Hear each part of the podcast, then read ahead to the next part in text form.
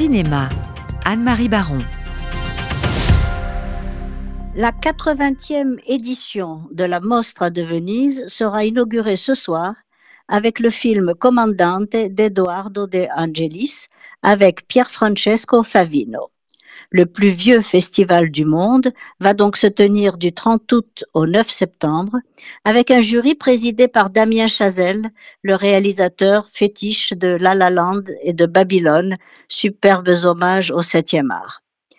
Comme à Hollywood, le bras de fer entre les acteurs et les scénaristes d'un côté et les studios de l'autre ne semble pas faiblir, la Mostra va se trouver malheureusement privée de stars hollywoodiennes, mais pas françaises, car les acteurs français n'ont pas répondu à l'appel lancé par Louis Garrel à la solidarité avec les Américains.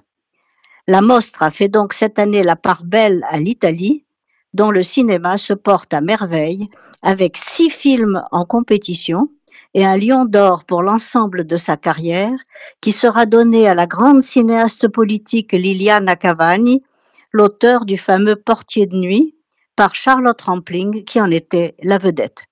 À 90 ans, Liliana Cavani présente hors compétition son nouveau film L'ordine del tempo, une réflexion philosophique sur le temps. Comme d'habitude, la Mostra prend le contre-pied de Cannes en plébiscitant les films Netflix et en invitant les cinéastes sulfureux que sont Roman Polanski, Woody Allen et Luc Besson, les deux premiers hors compétition et le troisième en compétition trois cinéastes d'un âge certain qui ont eu maille à partir avec la vague MeToo, mais à Venise, on préfère ignorer la polémique sur les réseaux sociaux.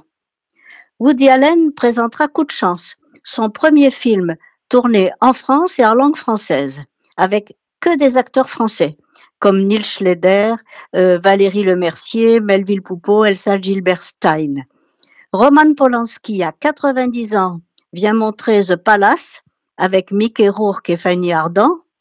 Et Luc Besson revient lui aussi par la grande porte après plusieurs années avec Dogman en compétition. Outre ces trois événements, la Mostra s'annonce comme un bon cru vu la brochette de cinéastes américains présents.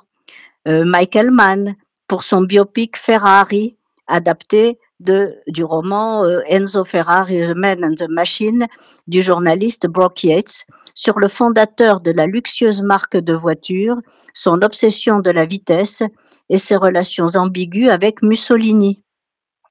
Bradley Cooper présente Maestro, biopic de Leonard Bernstein, dont il est le réalisateur et l'interprète. Pour jouer le rôle du grand, euh, euh, du grand musicien qui a composé euh, West Side Story, il s'est mis une prothèse nasale qui lui a valu d'être accusé de jouer sur les stéréotypes antisémites.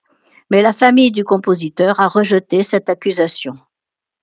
On verra aussi les films de Sofia Coppola, David Fincher ou encore Richard Linklater, dont j'adore toute l'œuvre. Dans la sélection française, il y aura Stéphane Brisé avec le film Hors saison, euh, Cédric Kahn avec Making of et Xavier Giannoli qui présente la série qu'il a réalisée pour Canal+ et qu'on attend d'argent et de sang sur l'affaire de la taxe carbone. Mais les deux premiers seuls sont en compétition. On verra beaucoup d'adaptations.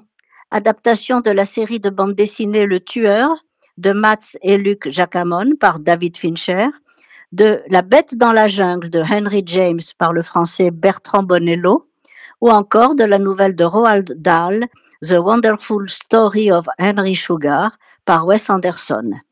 Étant donné le temps qu'il fait sur la lagune et la pluie incessante, on a hâte de se réfugier dans les salles obscures du Lido de Venise.